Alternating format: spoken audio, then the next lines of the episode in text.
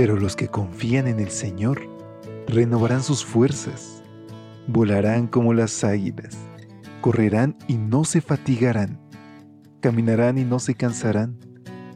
Mantengamos pues firme la esperanza que profesamos, porque fiel es el que hizo la promesa. Bienvenidos a esta serie de devocionales para adultos. Yo estoy contigo. Promesas bíblicas para vivir confiado.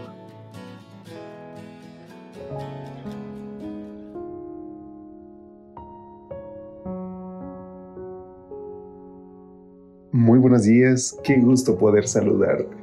Ya es martes 4 de abril y por la gracia de Dios, hoy podemos escucharnos en una edición más de este tu espacio de lecturas devocionales para adultos.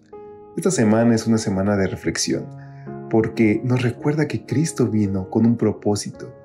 Jesús vino a morir por ti y por mí, para perdonar nuestros pecados y extendernos la oportunidad de pasar con Él la eternidad.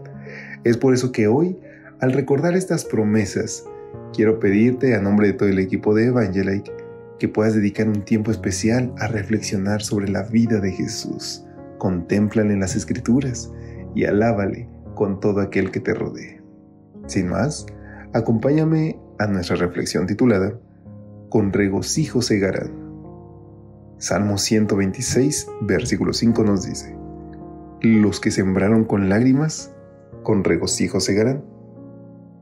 El Salmo 56 es la oración de una persona que ha sido acusada falsamente por sus enemigos y fue escrita con la expresa intención de que se leyera en una asamblea pública.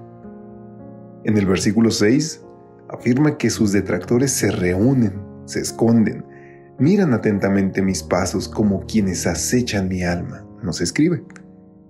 El salmo inicia con un sobrescrito que menciona a una paloma silenciosa en paraje muy distante. Así se sentía David.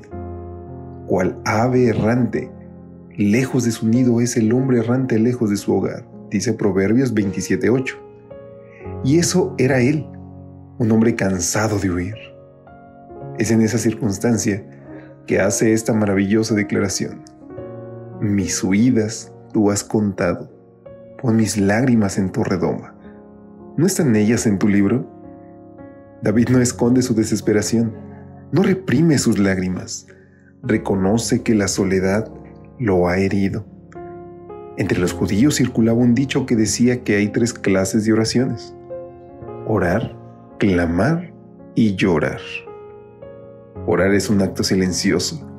Clamar incluye orar en voz alta. Sin embargo, cuando se llora, se ora y se clama a la vez. Y es que llorar, Vence todas las cosas, porque no hay puertas por donde las lágrimas no pasen.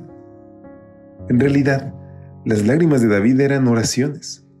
En el Salmo 39, versículo 12, mediante un hermoso paralelismo sinónimo, se equiparan las lágrimas y la oración. Oye mi oración, Jehová, y escucha mi clamor, no calles ante mis lágrimas.